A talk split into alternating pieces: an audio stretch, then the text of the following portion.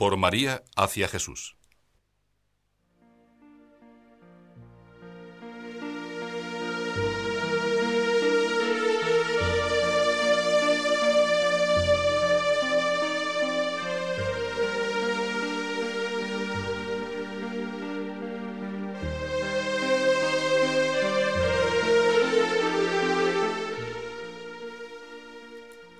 Una mirada al mundo, una mirada al pueblo de Dios, en este mes de mayo que comienza, nos hace contemplar el espectáculo de esa devoción mariana que se manifiesta en tantas costumbres, antiguas o nuevas, pero vividas con un mismo espíritu de amor.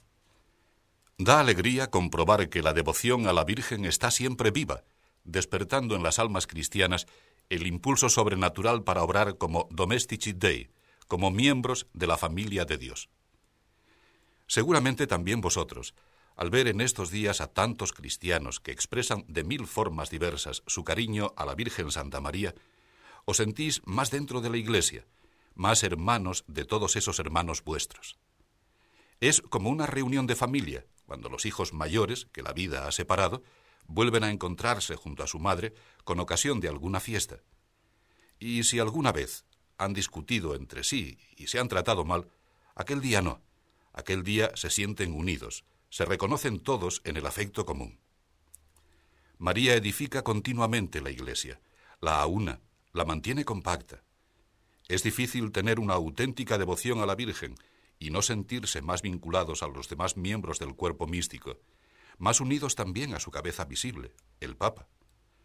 Por eso me gusta repetir, omnes cum Petro ad Jesum per Mariam todos con Pedro, a Jesús por María. Y al reconocernos parte de la Iglesia e invitados a sentirnos hermanos en la fe, descubrimos con mayor hondura la fraternidad que nos une a la humanidad entera, porque la Iglesia ha sido enviada por Cristo a todas las gentes y a todos los pueblos.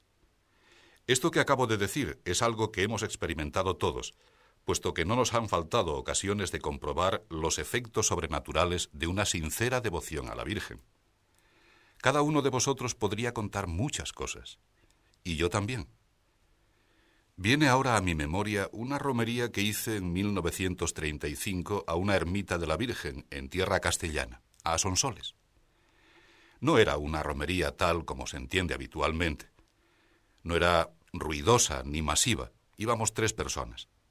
Respeto y amo esas otras manifestaciones públicas de piedad, pero personalmente prefiero intentar ofrecer a María el mismo cariño y el mismo entusiasmo con visitas personales o en pequeños grupos con sabor de intimidad.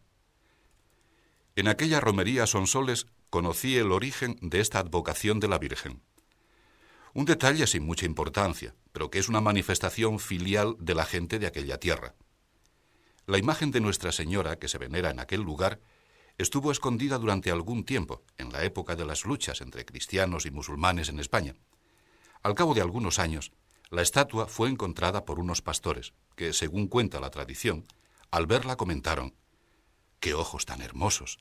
Son soles.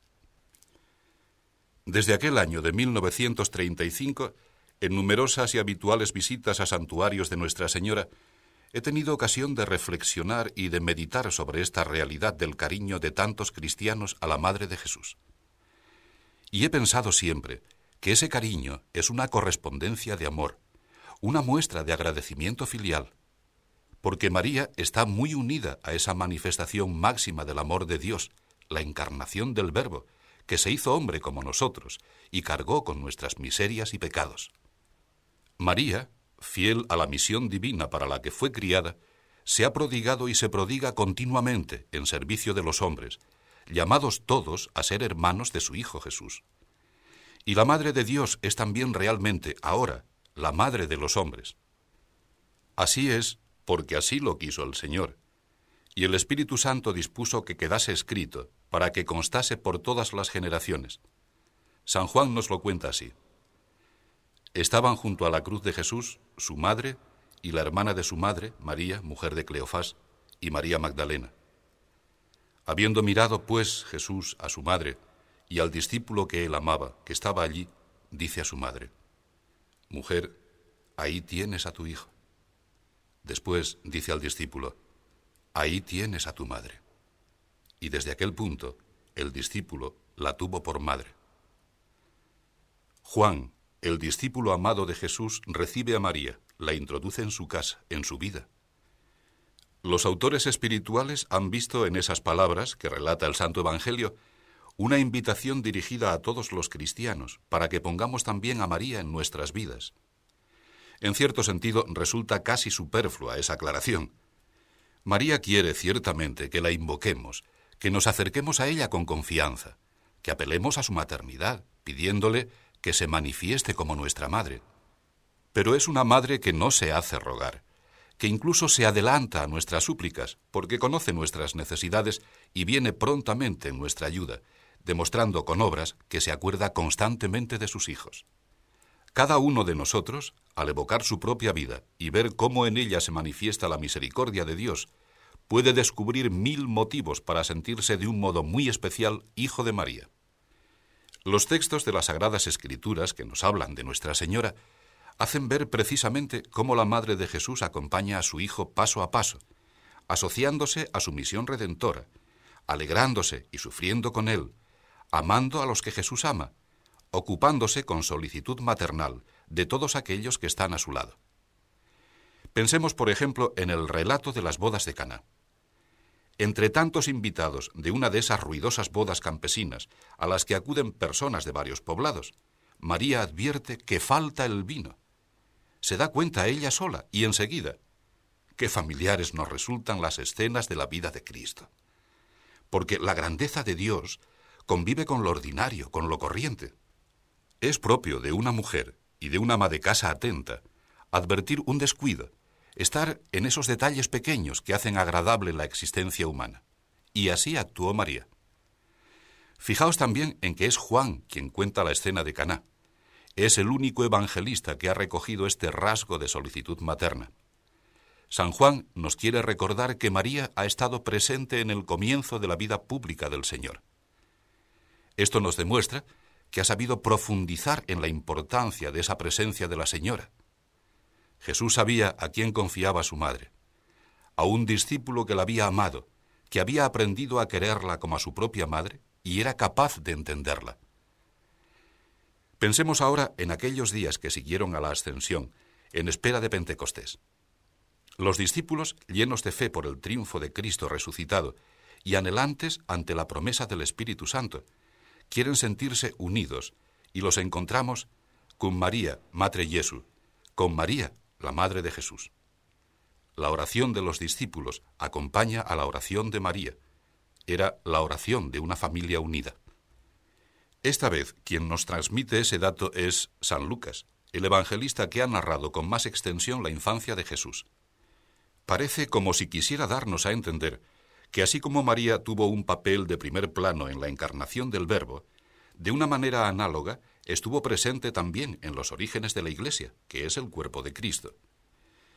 Desde el primer momento de la vida de la Iglesia, todos los cristianos que han buscado el amor de Dios, ese amor que se nos revela y se hace carne en Jesucristo, se han encontrado con la Virgen y han experimentado de maneras muy diversas su maternal solicitud. La Virgen Santísima puede llamarse con verdad Madre de todos los cristianos. San Agustín lo decía con palabras claras.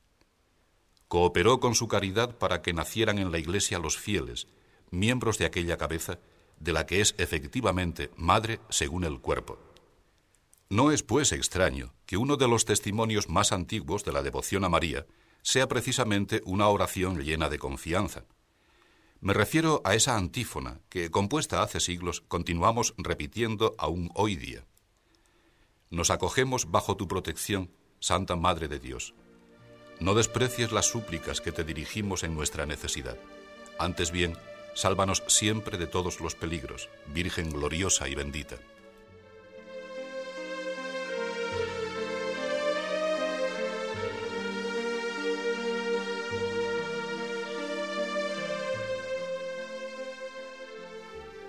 De una manera espontánea, natural, surge en nosotros el deseo de tratar a la Madre de Dios, que es también Madre nuestra. De tratarla como se trata a una persona viva, porque sobre ella no ha triunfado la muerte, sino que está en cuerpo y alma junto a Dios Padre, junto a su Hijo, junto al Espíritu Santo. para comprender el papel que María desempeña en la vida cristiana, para sentirnos atraídos hacia ella, para buscar su amable compañía con filial afecto, no hacen falta grandes disquisiciones, aunque el misterio de la maternidad divina tiene una riqueza de contenido sobre el que nunca reflexionaremos bastante. La fe católica ha sabido reconocer en María un signo privilegiado del amor de Dios. Dios nos llama ya ahora sus amigos, su gracia obra en nosotros, nos regenera del pecado, nos da las fuerzas para que, entre las debilidades propias de quien aún es polvo y miseria, podamos reflejar de algún modo el rostro de Cristo. No somos sólo náufragos a los que Dios ha prometido salvar, sino que esa salvación obra ya en nosotros. Nuestro trato con Dios no es el de un ciego que ansía la luz, pero que gime entre las angustias de la oscuridad sino el de un hijo que se sabe amado por su padre. De esa cordialidad, de esa confianza, de esa seguridad nos habla María. Por eso su nombre llega tan derecho al corazón. La relación de cada uno de nosotros con nuestra propia madre puede servirnos de modelo y de pauta para nuestro trato con la Señora del dulce nombre, María. Hemos de amar a Dios con el mismo corazón con el que queremos a nuestros padres, a nuestros hermanos, a los otros miembros de nuestra familia, a nuestros amigos o amigas. No tenemos otro corazón. Y con ese mismo corazón hemos de tratar a María. ¿Cómo se comportan un hijo o una hija normales con su madre? De mil maneras, pero siempre con cariño y con confianza. Con un cariño que discurrirá en cada caso por cauces determinados, nacidos de la vida misma, que no son nunca algo frío, sino costumbres entrañables de hogar, pequeños detalles diarios que el hijo necesita tener con su madre y que la madre echa de menos si el hijo alguna vez los olvida. Un beso o una caricia al salir o al volver a casa, un pequeño obsequio, unas palabras expresivas. En nuestras relaciones con nuestra Madre del Cielo hay también esas normas de piedad filial que son el cauce de nuestro comportamiento habitual con ella. Muchos cristianos hacen propia la costumbre antigua del escapulario, o han adquirido el hábito de saludar, no hace falta la palabra, el pensamiento basta, las imágenes de María que hay en todo hogar cristiano o que adornan las calles de tantas ciudades. O viven esa oración maravillosa que es el Santo Rosario, en el que el alma no se cansa de decir siempre las mismas cosas, como no se cansan los enamorados cuando se quieren, y en el que se aprende a revivir los momentos centrales de la vida del Señor o acostumbran dedicar a la señora un día de la semana, precisamente este mismo día en que estamos ahora reunidos, el sábado, ofreciéndole alguna pequeña delicadeza y meditando más especialmente en su maternidad. Hay muchas otras devociones marianas que no es necesario recordar aquí ahora. No tienen por qué estar incorporadas todas a la vida de cada cristiano. Crecer en vida sobrenatural es algo muy distinto del mero ir amontonando devociones pero debo afirmar al mismo tiempo que no posee la plenitud de la fe quien no vive alguna de ellas, quien no manifiesta de algún modo su amor a María. Los que consideran superadas las devociones a la Virgen Santísima dan señales de que han perdido el hondo sentido cristiano que encierran, de que han olvidado la fuente de donde nacen, la fe en la voluntad salvadora de Dios Padre, el amor a Dios Hijo, que se hizo realmente hombre y nació de una mujer, la confianza en Dios Espíritu Santo que nos santifica con su gracia. Es Dios quien nos ha dado a María, y no tenemos derecho a rechazarla, sino que hemos de acudir a ella con amor y con alegría de hijos.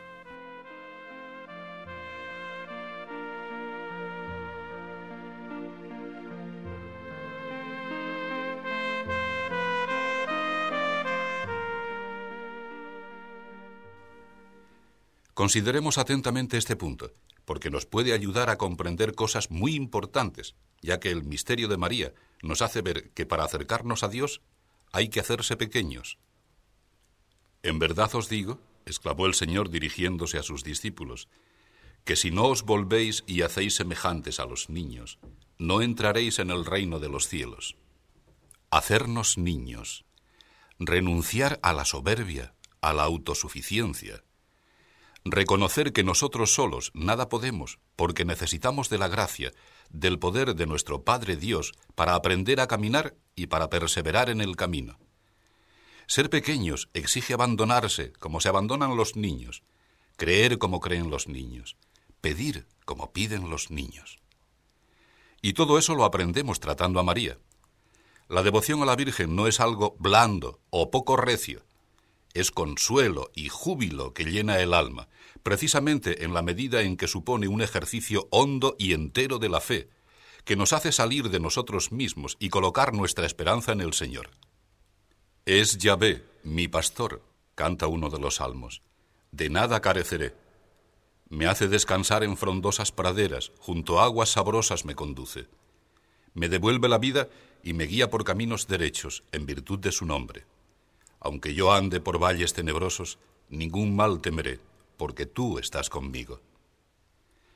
Porque María es madre, su devoción nos enseña a ser hijos, a querer de verdad sin medida, a ser sencillos, sin esas complicaciones que nacen del egoísmo de pensar solo en nosotros, a estar alegres, sabiendo que nada puede destruir nuestra esperanza.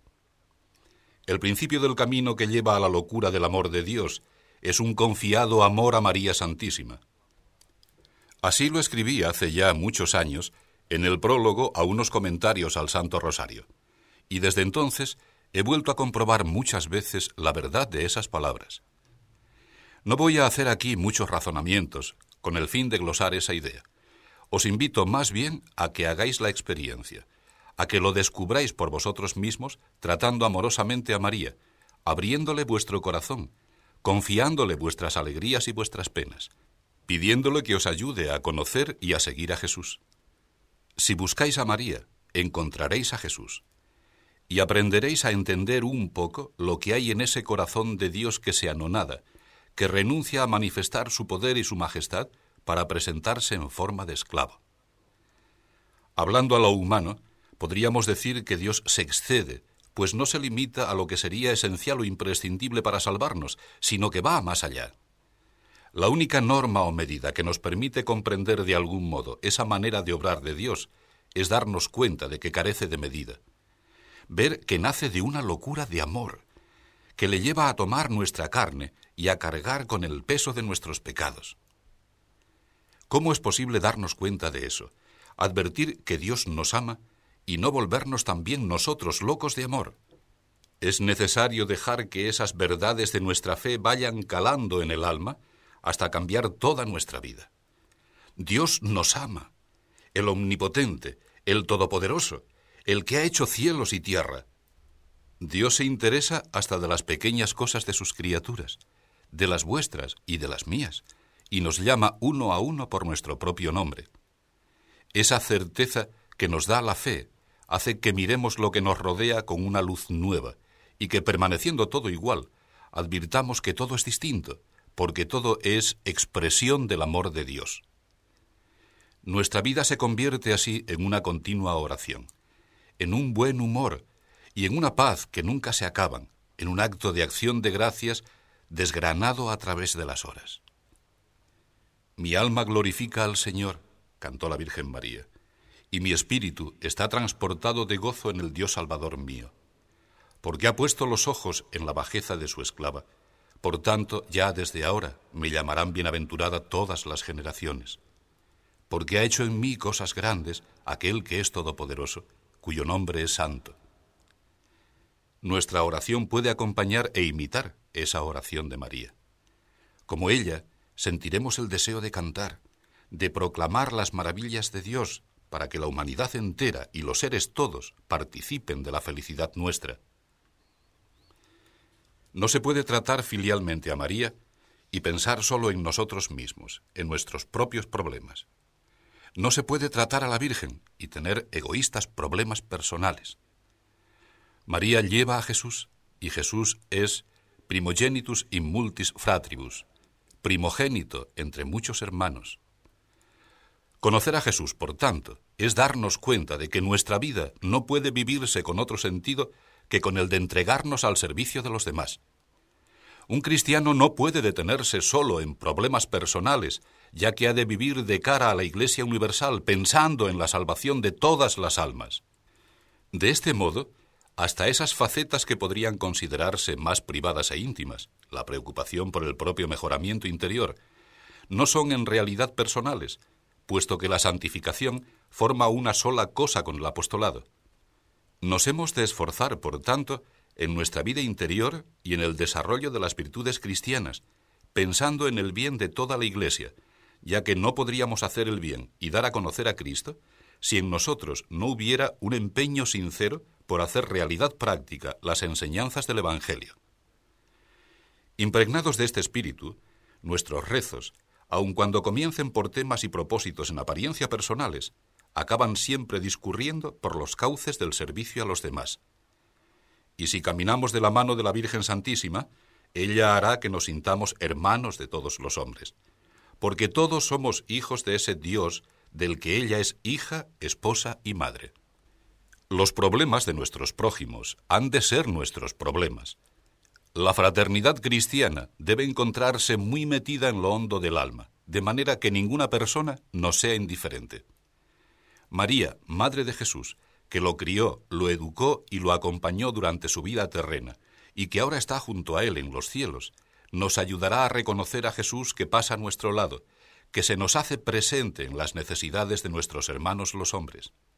En aquella romería de que os hablaba al principio, mientras caminábamos hacia la ermita de Sonsoles, pasamos junto a unos campos de trigo. Las mieses brillaban al sol, mecidas por el viento. Vino entonces a mi memoria un texto del Evangelio, unas palabras que el Señor dirigió al grupo de sus discípulos. No decís vosotros, Ea, dentro de cuatro meses estaremos ya en la siega. Pues ahora yo os digo, alzad vuestros ojos, tended la vista por los campos, y ved ya las mieses blancas y a punto de segarse. Pensé una vez más que el Señor quería meter en nuestros corazones el mismo afán, el mismo fuego que dominaba el suyo. Y apartándome un poco del camino, recogí unas espigas para que me sirvieran de recordatorio. Hay que abrir los ojos, hay que saber mirar a nuestro alrededor y reconocer esas llamadas que Dios nos dirige a través de quienes nos rodean. No podemos vivir de espaldas a la muchedumbre, encerrados en nuestro pequeño mundo. No fue así como vivió Jesús. Los evangelios nos hablan muchas veces de su misericordia, de su capacidad de participar en el dolor y en las necesidades de los demás. Se compadece de la viuda de Naín, llora por la muerte de Lázaro, se preocupa de las multitudes que le siguen y que no tienen que comer. Se compadece también sobre todo de los pecadores, de los que caminan por el mundo sin conocer la luz ni la verdad. Desembarcando, vio Jesús una gran muchedumbre, y enterneciéronsele con tal vista las entrañas, porque andaban como ovejas sin pastor, y se puso a instruirlos en muchas cosas. Cuando somos de verdad hijos de María, comprendemos esa actitud del Señor, de modo que se agranda nuestro corazón y tenemos entrañas de misericordia.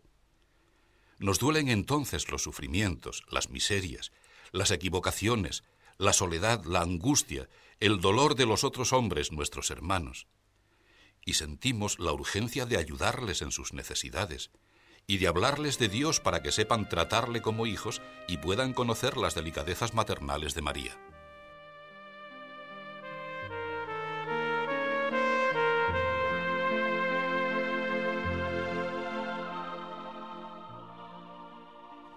Llenar de luz el mundo, ser sal y luz.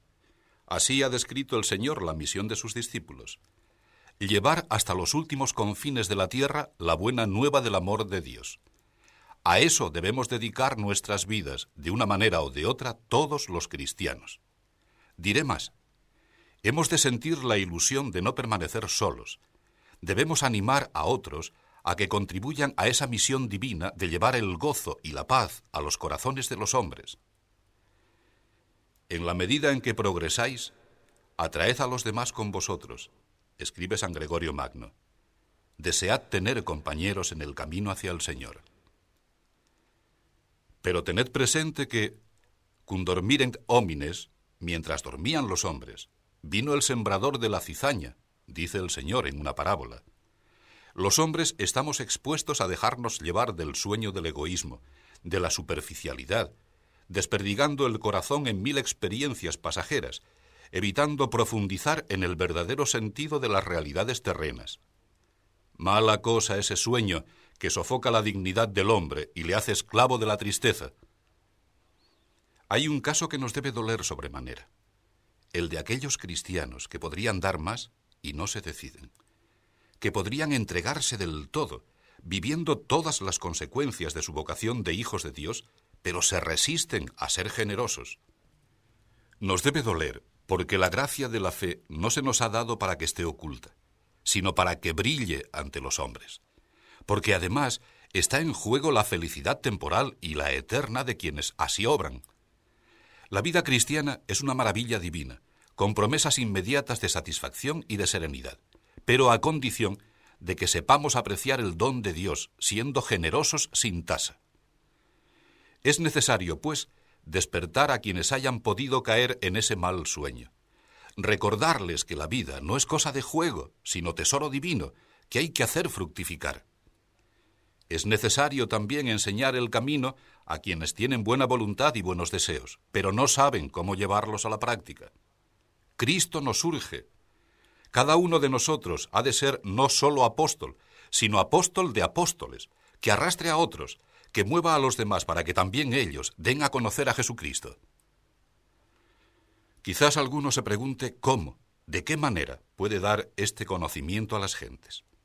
Y os respondo, con naturalidad, con sencillez, viviendo como vivís en medio del mundo, entregados a vuestro trabajo profesional y al cuidado de vuestra familia, participando en los afanes nobles de los hombres, respetando la legítima libertad de cada uno. Desde hace casi 30 años ha puesto Dios en mi corazón el ansia de hacer comprender a personas de cualquier estado, de cualquier condición u oficio esta doctrina.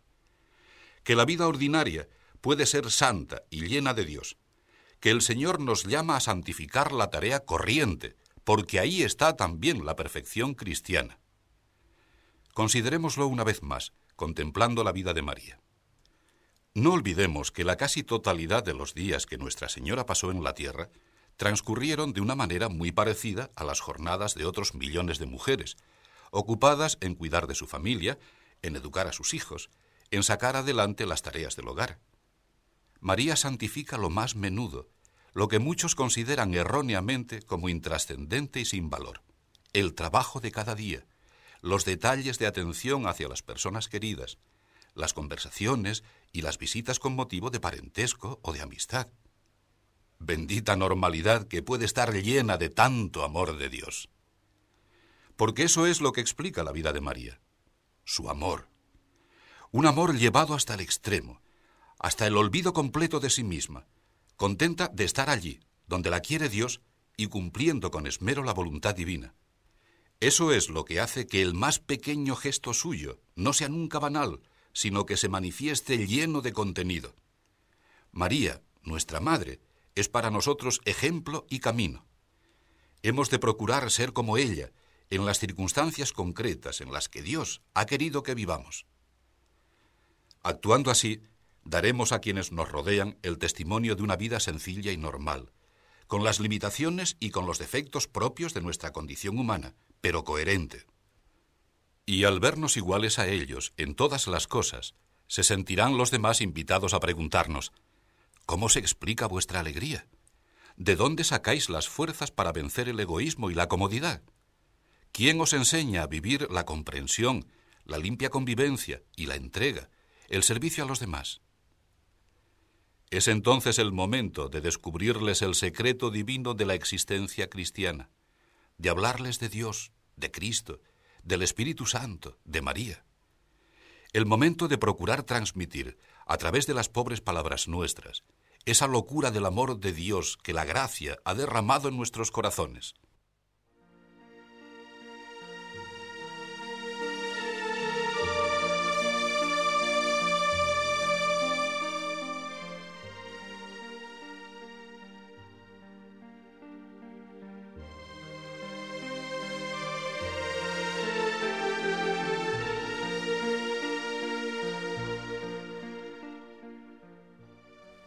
San Juan conserva en su Evangelio una frase maravillosa de la Virgen, en una escena que ya antes considerábamos, la de las bodas de Cana. Nos narra el evangelista que, dirigiéndose a los sirvientes, María les dijo: haced lo que Él os dirá. De eso se trata, de llevar a las almas a que se sitúen frente a Jesús y le pregunten, Domine, quid me vis facere? Señor, ¿qué quieres que yo haga? El apostolado cristiano, y me refiero ahora en concreto al de un cristiano corriente, al del hombre o la mujer que vive siendo uno más entre sus iguales, es una gran catequesis en la que a través del trato personal, de una amistad leal y auténtica, se despierta en los demás el hambre de Dios y se les ayuda a descubrir horizontes nuevos, con naturalidad, con sencillez he dicho, con el ejemplo de una fe bien vivida, con la palabra amable, pero llena de la fuerza de la verdad divina. Sed audaces. Contáis con la ayuda de María, Regina Apostolorum, y Nuestra Señora, sin dejar de comportarse como madre, sabe colocar a sus hijos delante de sus precisas responsabilidades.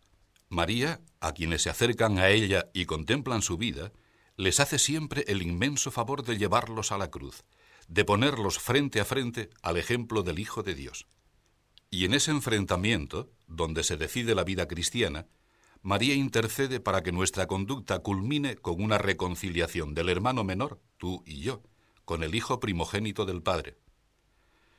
Muchas conversiones, muchas decisiones de entrega al servicio de Dios han sido precedidas de un encuentro con María. Nuestra Señora ha fomentado los deseos de búsqueda, ha activado maternalmente las inquietudes del alma, ha hecho aspirar a un cambio, a una vida nueva. Y así el haced lo que Él os dirá se ha convertido en realidades de amoroso entregamiento, en vocación cristiana que ilumina desde entonces toda nuestra vida personal. Este rato de conversación delante del Señor, en el que hemos meditado sobre la devoción y el cariño a la Madre suya y nuestra, puede, pues, terminar reavivando nuestra fe. Está comenzando el mes de mayo. El Señor quiere de nosotros que no desaprovechemos esta ocasión de crecer en su amor a través del trato con su Madre. Que cada día sepamos tener con ella esos detalles de hijos, cosas pequeñas, atenciones delicadas, que se van haciendo grandes realidades de santidad personal y de apostolado, es decir, de empeño constante por contribuir a la salvación que Cristo ha venido a traer al mundo. Santa María, spes nostra, ancilla Domini, sede sapientiae, ora pro nobis. Santa María, esperanza nuestra, esclava del Señor, asiento de la sabiduría, ruega por nosotros.